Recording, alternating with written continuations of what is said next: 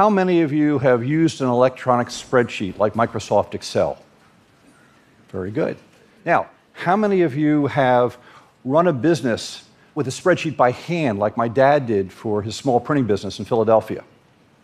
A lot less. Well, that's the way it was done for hundreds of years. In early 1978, I started working on an idea that eventually became VisiCalc. And the next year, it shipped running on something new called an Apple II personal computer. You could tell that things had really changed when, six years later, the Wall Street Journal ran an editorial that assumed you knew what VisiCalc was and maybe even were using it. Steve Jobs, back in 1990, said that spreadsheets propelled the industry forward. VisiCalc propelled the success of Apple more than any other single event. On a more personal note, Steve said that if VisiCalc had been written for some other computer, you'd be interviewing somebody else right now. So VisiCalc was was instrumental in getting personal computers on business desks. How did it come about? What was it? What did I go through to make it be what it was? Well, I first learned to program back in 1966 when I was 15, just a couple months after this photo was taken.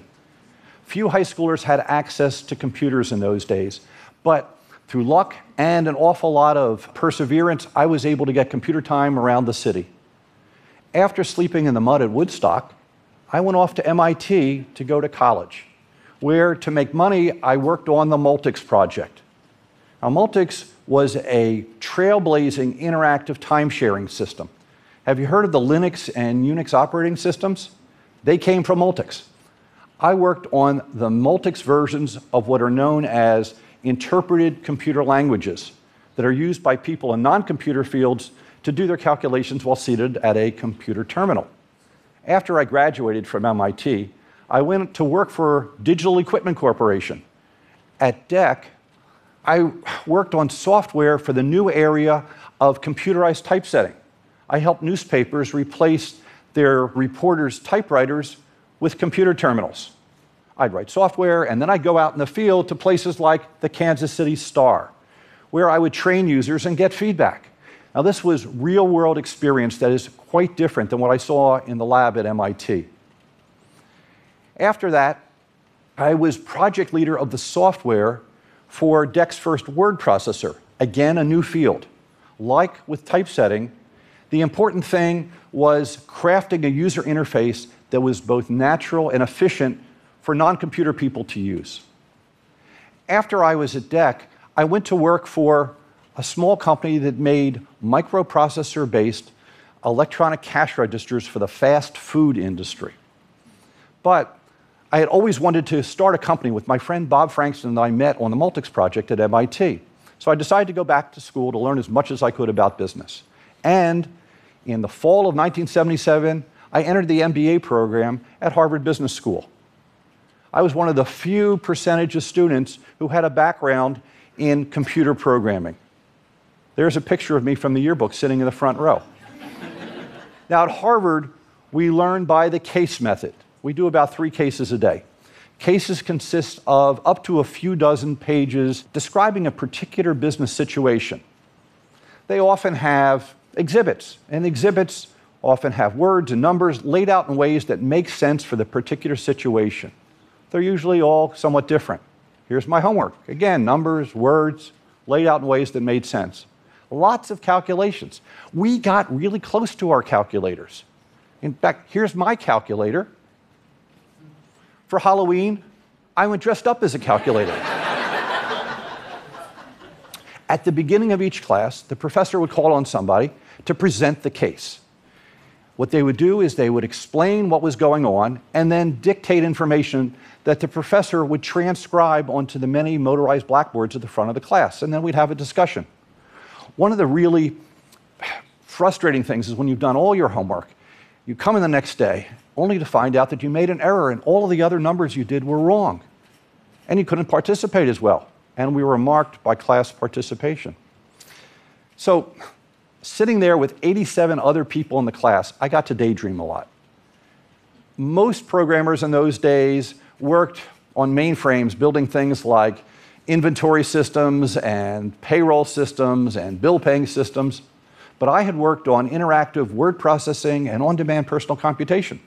Instead of thinking about, about paper printouts and punch cards, I imagined a magic blackboard that if you erased one number and wrote a new thing in, all of the other numbers would automatically change, like word processing with numbers. I imagined that my calculator had mouse hardware on the bottom of it and a head up display like in a fighter plane. And I could type some numbers in and circle it and press the sum button. And right in the middle of a negotiation, I'd be able to get the answer. Now I just had to take my fantasy and turn it into reality. My father taught me about prototyping. He showed me mock ups that he'd make to figure out the placement on the page for the things for brochures that he was printing. And he'd use it to get feedback from customers and okays before he sent the job off to the presses. The act of making a simple working version of what you're trying to build forces you to uncover key problems. And it lets you find solutions to those problems much less expensively. So I decided to build a prototype. I went and went to a video terminal connected to Harvard's time sharing system and got to work. One of the first problems that I ran into was how do you represent values in formulas? Let me show you what I mean.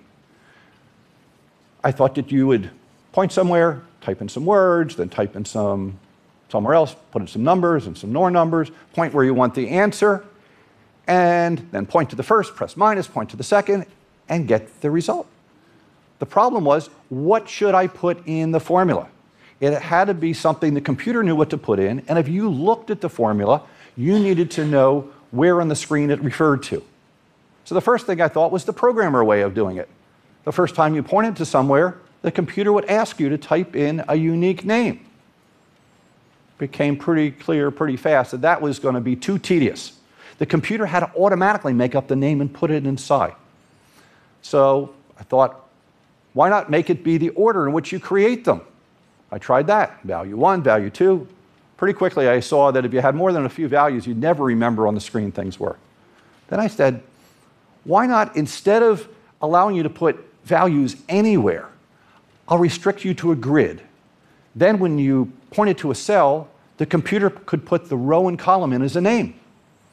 And if I did it like a map and put ABC across the top and numbers along the side, if you saw B7 in a formula, you'd know exactly where it was on the screen. And uh, if you had to type a formula in yourself, you'd know what to do. Restricting you to a grid helped solve my problem. It also opened up new capabilities, like the ability to have ranges of cells.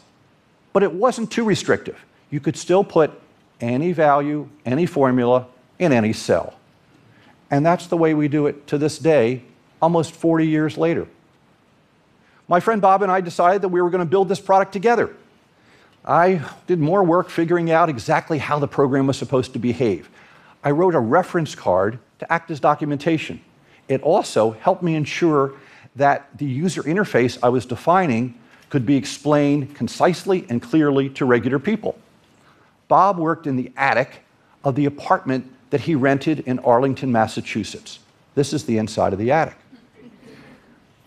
Bob bought time on the MIT Multics system to write computer code on a terminal like this.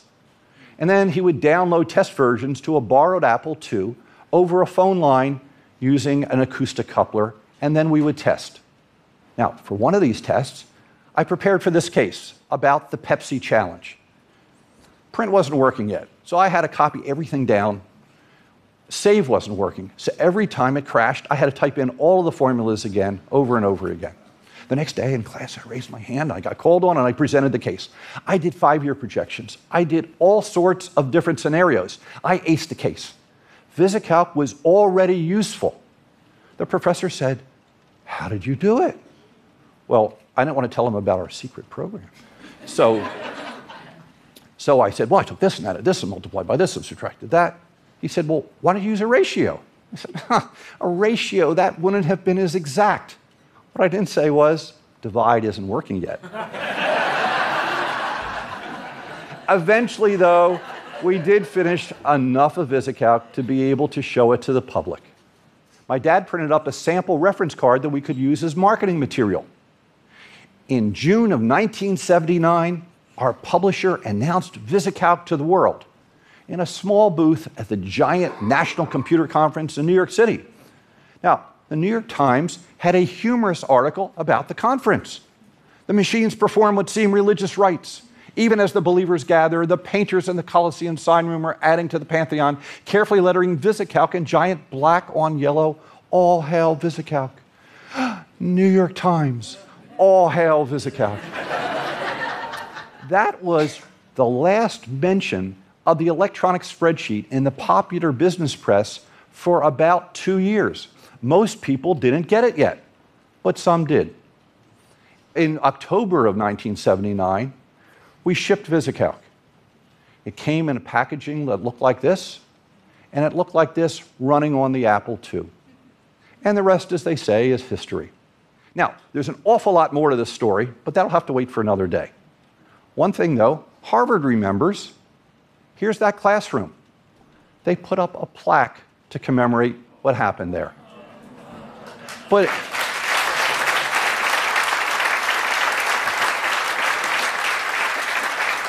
But, but it also serves as a reminder that you too should take your unique backgrounds, skills, and needs and build prototypes to discover and work out the key problems, and through that, change the world. Thank you.